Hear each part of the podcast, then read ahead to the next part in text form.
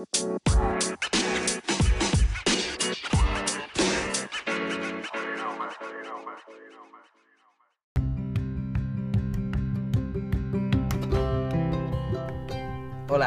buenas tardes y bienvenidos de vuelta a Hablemos Paja.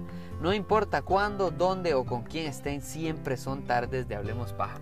Y bueno, el día de hoy volvemos a la tecnología, volvemos a, temas un poco más eh, directamente relacionados con nuestro día a día eh, tecnológico y nuestro uso de específicamente eh, cookies. Cookies y más cookies el tema no suena tan sexy, ¿verdad? Como hablar de nuevos celulares, parlantes, computadoras, eh, tecnologías específicas. Pero creo que es muy relevante porque es un cambio que está por suceder en aproximadamente un año. Eh, Google para el 2022 anunció que iba a dejar de utilizar o dejar, dejar de habilitar el uso de eh, cookies de terceras de terceros usuarios, es decir, tu cookies de eh, no relacionados a Google, ¿verdad? Entonces, ¿qué pasa? Todas las empresas eh, y, las, y, los sitios web en general coleccionan, coleccionan o recolectan eh, datos de sus usuarios, porque la data de las personas vale mucho dinero. De hecho, es un data en general. ahorita hace eh, para el, para el siglo XXI, es la primera vez que un, que un bien intangible supera en valor a un bien tangible como el petróleo, que normalmente era lo más valioso a nivel mundial. Entonces me parece interesante, me parece un tema eh, importante de hablar porque es directo al punto, es corto y creo que es muy valioso para las personas que tal vez se preguntan o ni siquiera saben que esto va a suceder. Lo primero es definirlo, ¿verdad? ¿Qué carajos es un cookie? Un cookie básicamente es un archivo eh, de, sitios, un archivo de datos eh, pequeño que se recolecta en un navegador o en un dispositivo. ¿A qué me refiero con eso? Desde 1994, es decir, ya va para 30 años, vean la vejez de este archivo, eh, eh, los archivos cookies lo que sucedían se dividen en dos. Son los de primera mano o de primera fuente, ¿verdad? Que básicamente es yo soy Google, perdón, le di micrófono. Yo soy Google y usted utiliza Google, entonces yo tengo derecho a saber cómo usted utiliza Google porque yo soy Google. Punto. Ese es el primero. Entonces, esos archivos temporales es, bueno, usted está usando Google, ¿qué buscó? ¿Cuándo lo buscó? ¿Dónde lo buscó? ¿Para qué lo buscó? ¿Durante cuánto tiempo lo buscó? ¿Cuántas búsquedas hizo? ¿Pasó de la primera página? Etcétera, etcétera.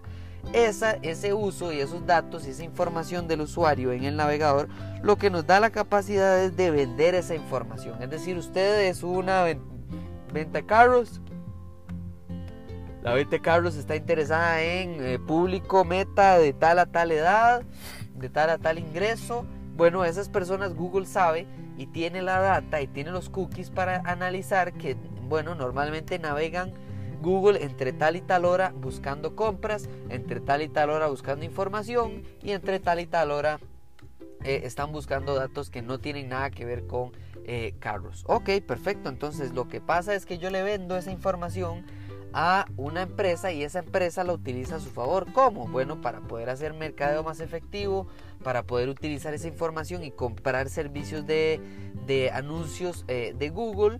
Y entonces al final eh, puedo directamente enviar mis, mis eh, maximizar el uso de mi dinero para publicidad, para que le llegue a las personas que más comúnmente estarían consumiendo, comprando mi producto.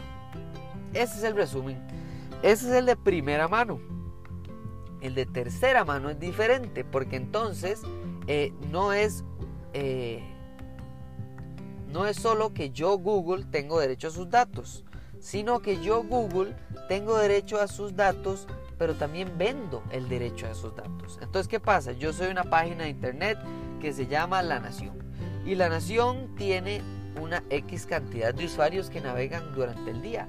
Y esa cantidad de usuarios yo puedo, por supuesto, que darle la información de primera mano y vender la nación a esas personas. Pero de tercera mano es no solo el ejemplo del carro, sino que qué pasa si yo quiero hacer publicidad de totalmente algo que no tiene que ver con la nación. Entonces ellos recolectan esa data, ¿verdad? Una cosa es que yo pueda comprarle a la nación un espacio publicitario en el periódico o en el, sitio web del periódico. Otra cosa totalmente distinta es que yo le diga, vea, cuando la gente se meta a su página de la nación, eh, yo quiero que durante tanto tiempo los datos sean míos. Es decir, yo voy a poner vallas publicitarias y si la gente le da clic ahí o la gente cuando entra le da acepto todos los cookies, significa que esos archivos automáticamente me llegan a mí y yo hago con esa data lo que yo decida hacer. ¿Verdad? Entonces, es un, eso es por encima, ¿verdad? Es bastante más complejo, tiene un poquito más de, de, de complejidad de fondo, por supuesto, valga la redundancia, pero la importancia es que se vende y que es más valioso que el petróleo. Eso es lo más importante. Es algo que se vende desde 1994 y que la realidad es que va a cambiar gracias a Google y gracias a la Apple.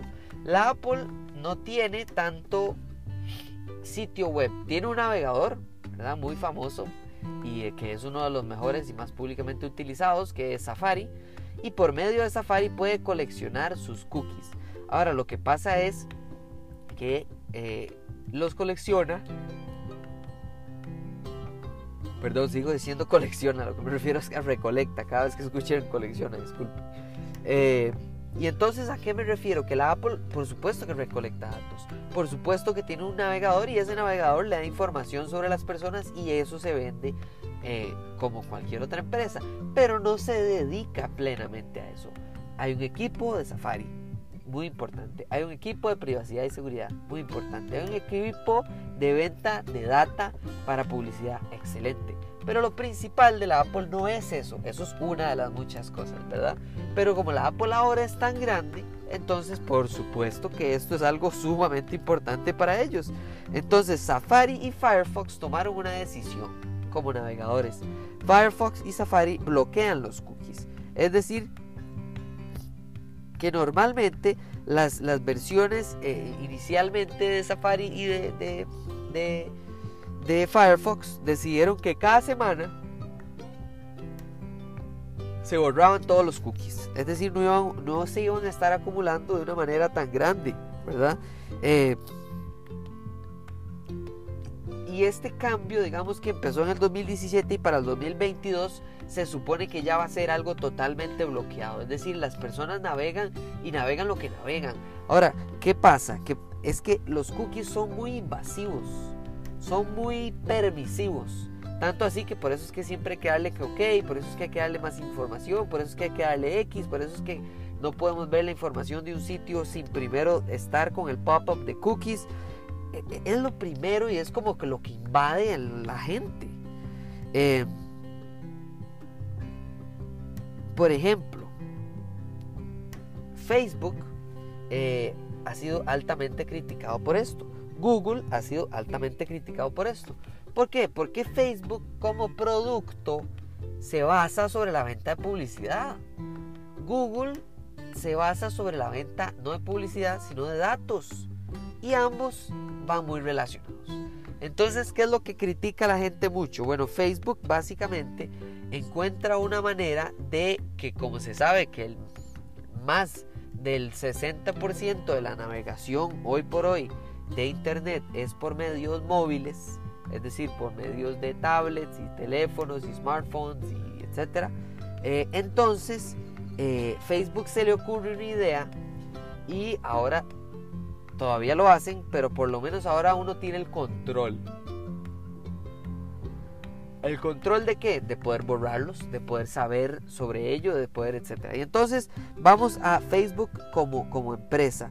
Facebook se le ocurre la idea de que usted tiene que aceptar cuando usted instala la aplicación de Facebook, usted acepta que Facebook también sepa información sobre las aplicaciones terceras que no tienen nada que ver con Facebook en su celular.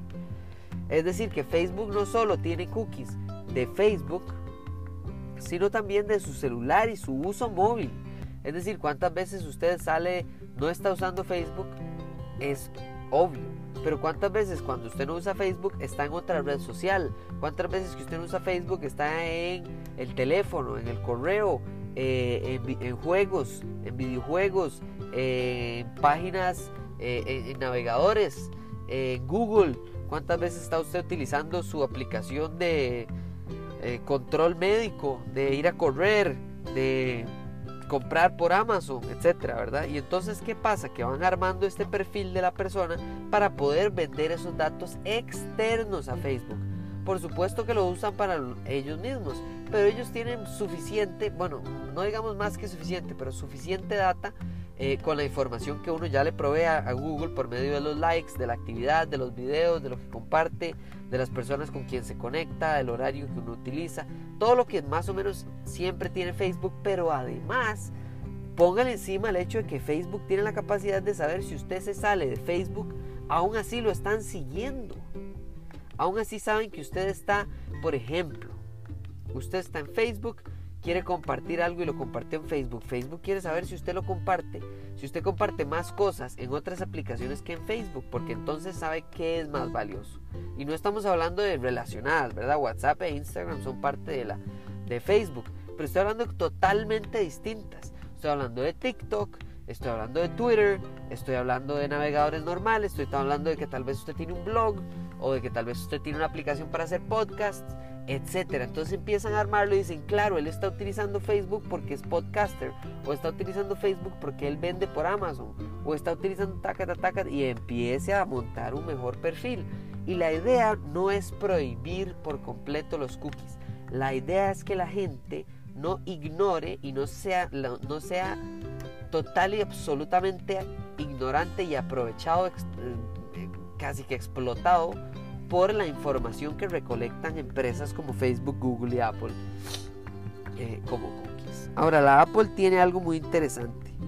La Apple ofrece una manera de que los cookies solamente se uno almacenen localmente la gran mayoría y dos que usted tenga el control de lo que las páginas o aplicaciones que recolectan sus datos eh, tengan acceso a la menor cantidad posible. Y eso se llama Sign In with Apple. Sign In with Apple es una manera de controlar eh, o restringir esa recolección de datos que están teniendo por medio de Facebook, por medio de correos, por medio de aplicaciones, por medio de logins, por medio de usuarios y contraseñas, por medio de etcétera, ¿verdad? Entonces, ¿qué es lo que sucede? Que eso es algo muy, muy fortalecido en la idea de la Apple de la privacidad de la persona. Cuando usted utiliza Sign In with Apple, usted cada vez que lo utiliza para, para crear un nuevo perfil o un nuevo usuario y contraseña, él le dice a este, este proveedor, digamos, ¿verdad? Porque el proveedor, digamos que es un servicio, porque esta es una aplicación o un servicio o una compra, etcétera. Eh, tiene derecho a saber qué, su nombre y su correo, su nombre, su correo y su dirección, su nombre, su correo y su ubicación y su dirección, su nombre, su correo, su ubicación y su dirección en todo momento, su nombre, y, ahí va, ¿verdad? Entonces la idea es que usted vaya limitando eso a lo mínimo necesario. ¿Por qué? Porque usted no quiere compartirlo. Si usted quiere compartir todo, tiene todo el derecho de hacerlo. Pero normalmente no es comparta poquito y usted comparta lo que quiera de más. No, es comparta todo y usted recupere lo que usted no quiere que se comparta de usted, lo cual está un poco invasivo, que es lo que se está tratando de cambiar aquí. Entonces llegamos a la realidad del 2022 como meta. ¿Cuál es esa meta? Bueno, después de este pequeño corte ya venimos.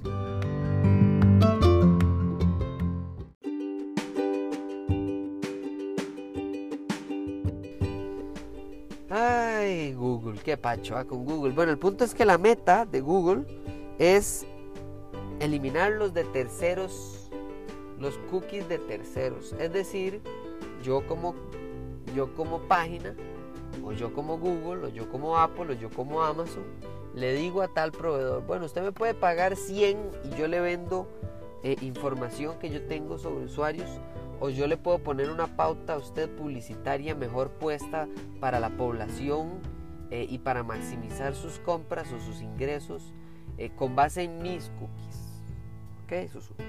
Y lo segundo es que le diga, no, bueno, si usted en vez de 100 me paga 1000, eh, yo no le hago la publicidad, sino que yo le doy a usted directamente la data cruda de esos usuarios. Porque yo lo que tengo, mi valor agregado, mi venta, mi, mi, producto, es la gente que yo tengo. Amazon, Google, Apple, eh, etcétera. Todos tienen una cantidad de usuarios y esos usuarios tienen dinero. Y para llegar a ese dinero, ¿usted qué ocupa? Bueno, la información de en qué, de si esa persona va a consumirle a usted o no. Y si esa persona no es una, sino que son millones de millones de millones, entonces es muy útil tener esos cookies. ¿Y qué pasa? Que entonces cuando usted, por medio de un navegador, ya sea Google Chrome, que es de Google, Safari, que es de la Apple, eh, Firefox, que no me acuerdo específicamente quién es, eh, Internet Explorer, que es de Microsoft, etcétera, etcétera, etcétera, ¿qué es lo que termina por suceder? Que esos usuarios son lo que ven, los, lo que se vende, la información y el acceso a los cookies de esas personas. Pero por supuesto que hay maneras de irse alrededor, ¿verdad? O sea, digamos si ustedes dicen, no voy a navegar privado, eh, la dirección del dispositivo que usted está utilizando, siempre usted utiliza los mismos dispositivos o por lo menos casi siempre usa los mismos o de fijo tiene uno que siempre usa y otros que usa no tan regularmente. Entonces, a pesar de que usted esté anónimo, la ubicación o la dirección IP, es decir, la dirección del dispositivo que usted está utilizando, hacen que nada más usted no tenga cierta información, pero siguen teniendo sus datos. ¿Verdad? Entonces, el dispositivo, eh, el hecho de que usted utilice Sign In with Facebook, que es una opción, ese botoncito de, ingresar usando Facebook o ingresar usando Twitter, bueno, automáticamente ese ingreso, esa, esa, ese grupo de información que usted normalmente no le daría a Facebook, se lo está dando a Facebook. Y eso es de terceras personas, eso es de terceros usuarios o eso no tiene nada que ver con Facebook o con Twitter o con etcétera. Pero les sirve, entre más data mejor y si no que lo diga Google que lleva décadas dedicándose a recolectar información de usuarios anónimos y también con nombre, apellidos, correo, información, etcétera. Entonces, vamos a entender que ¿A dónde se recolecta esta información? En los navegadores, en las páginas y en las publicaciones. Tanto así que creo que eso para mí es la conclusión con la que quiero cerrar este episodio tan importante para el futuro. ¿Qué es lo que va a pasar cuando Google y eh, Amazon y Facebook y la Apple dejen o tengan la meta de reducir o eliminar los cookies de terceros, es decir, los cookies para personas que no son ellos mismos, eh, en sus productos y servicios. Lo que va a pasar es que entonces solamente van a haber venta de cookies de primeros usuarios. Es decir, Google va a tener la información de los datos para sus productos. Apple va a tener los datos, si quisiera, de sus productos para ellos mismos. Facebook también. Amazon también. Y, es, y, y, lo que pasa es que entonces esos grandes no van a tener esas ventas a más chiquititos. Excepto, y aquí es donde pasa algo interesante, los, eh, las publicaciones. ¿Verdad? Páginas de publicaciones. Llámese blog, llámese mediums, llámese noticias, noticieros, eh, periódicos, eh, empresas internacionales de venta de información o de noticias, Reuters, eh, New York Times, Medium, etcétera. Todos esos van a tener la información de primera mano. Y lo que pasa es que como va a haber menos variedad, ¿verdad? Porque se va a obligar a que los de terceros ya no van a existir, entonces va a haber, usted puede comprar o en el supermercado o en el mercado. Es decir, usted puede ir a Walmart, que Walmart en este caso el ejemplo sería Facebook o Google, o usted puede comprar en la pulpe. ¿Y la pulpe sería quién? Bueno, la pulpe sería, aunque usted no lo crea, páginas de blog, páginas de noticias. Y no importa el tamaño, yo no estoy hablando solo de La Nación o CNN o Reuters o, localmente algún eh, eh, noticiero local en tal país, en tal provincia, tal país, y solo ahí es donde ellos trabajan y por eso es que esa información lo tienen solo para ellos y solo lo consumen ellos. Entonces lo que termina por suceder es que se va a, valorar, va a incrementar un montón el valor de lo que usted sepa de su propia audiencia. Porque ya no van a ver para terceros. Es decir, ya usted no va a tener una página que se llame david.com y yo le vendo a usted la información para que usted sepa todos los datos crudos de la gente que consume david.com. Ya no. Ahora usted tiene que comprar mi audiencia, es decir, david.com tiene sus usuarios, yo los creé porque david.com se hizo para el podcast, digamos, de Hablemos Paja. Y Hablemos Paja, la gente siempre interactúa y la gente participa y la gente eh, le gusta el podcast y lo comparte, le da like y pone que buena idea o pone ideas para el próximo podcast y etcétera. Entonces empiezo a conocer a mi público y me empiezan a decir como mira, ¿por qué no pone tal? ¿Por qué no pone tal otro? Y, qué? y entonces yo me doy media vuelta y le digo a, los, a las personas que quieren poner, eh, pautar publicidad. Yo le digo, mire, este es mi público. Yo los conozco como a nadie y los conozco en detalle. ¿Por qué? Porque son mi público, porque tengo tanto porcentaje de interacción, porque tengo tanto, etcétera.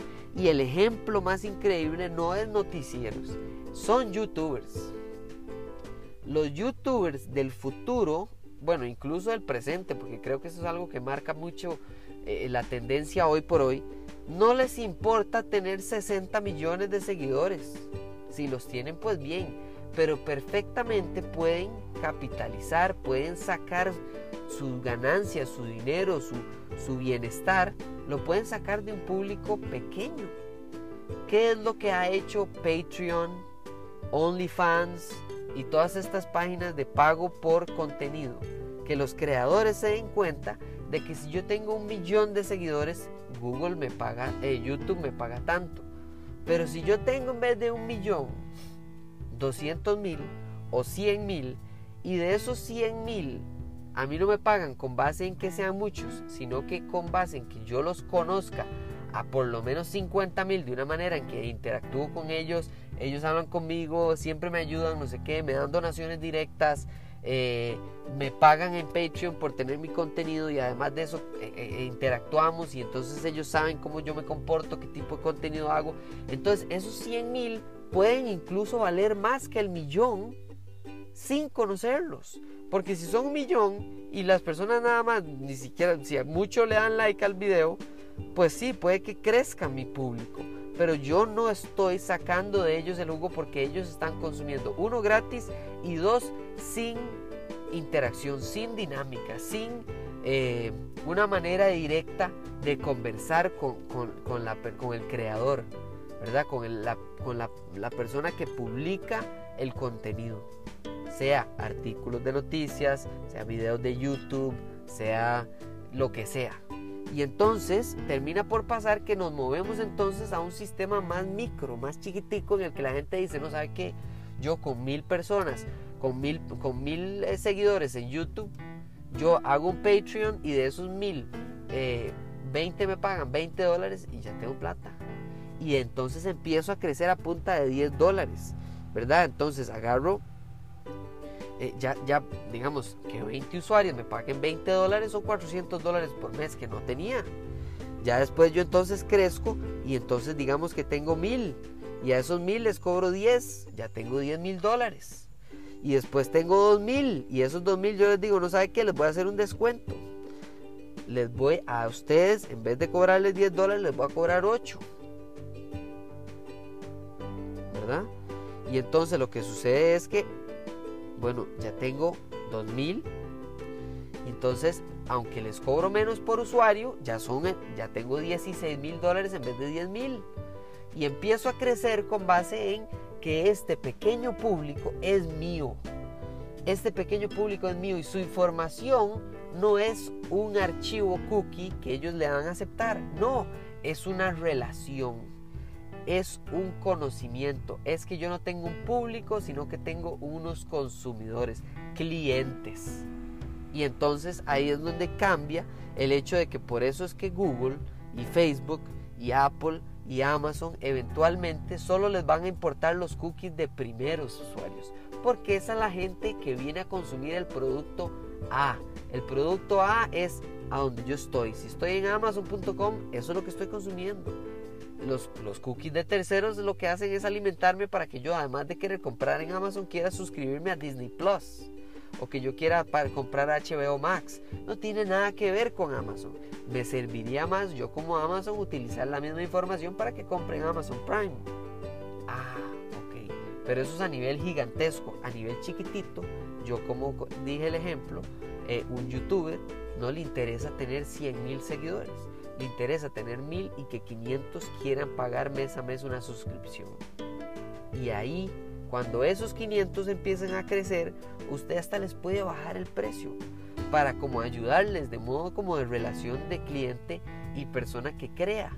Y ahí es donde cambia por completo el uso de la información y la data de las personas. Cuando pasa de ser machine learning, es decir, algo computalizado, a ser algo humanizado, es decir, yo conozco a esta persona eh, digital o virtualmente y gracias a que lo conozco y me conoce y sentimos que tenemos una relación un poquito más personal, esa persona está dispuesta no solo a darle like a mi video y compartirlo, no solo ver el podcast y decir, ah, qué bueno que es Hablemos Paja, no, sino también tener la confianza de mandarle un mensaje directo por medio de Instagram y Twitter para que esa persona sepa que me gustó mucho este episodio, creo que este debería ser mejor, este lo compartí con un amigo y también le encantó y entonces empieza a naturalmente crecer el mercado de esta persona. Sí, ojalá a ustedes también les guste, ojalá ustedes quieran hacer eso con el podcast porque la idea es exactamente eso. No, eh, eh, puede que este podcast sea un fenómeno como Joe Rogan y se convierta en millones de millones de seguidores, pero si son 100, si son mil y con esos mil yo felizmente puedo crear una relación de que usted eh, escucha el podcast, lo prefiere a otros podcasts porque sabe que puede recomendar el tema de discusión, porque sabe cómo soy yo, cómo es la interacción y es un poquito más personalizado y no solo de persona que nadie nunca va a conocer en el mundo. O sea, es más fácil tener una relación de, de persona que le gusta el podcast e interactúa con el podcast a tener una relación de cine, ¿verdad? Una estrella de Hollywood que actúa y todo el mundo cree que lo conoce, pero solo lo ve en la pantalla y nunca jamás interactúa con.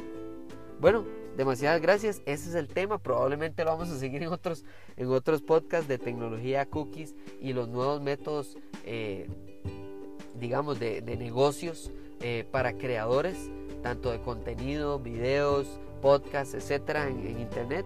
Me parece un tema, de hecho, apasionante, interesante y, novedoso. Ojalá les haya gustado, lo compartan con sus amigos y si no con sus amigos y nos escuchamos, nos escuchamos, supongo, en el próximo episodio del podcast de Hablemos Paja. Muchas gracias. Nos vemos en la próxima. Chao.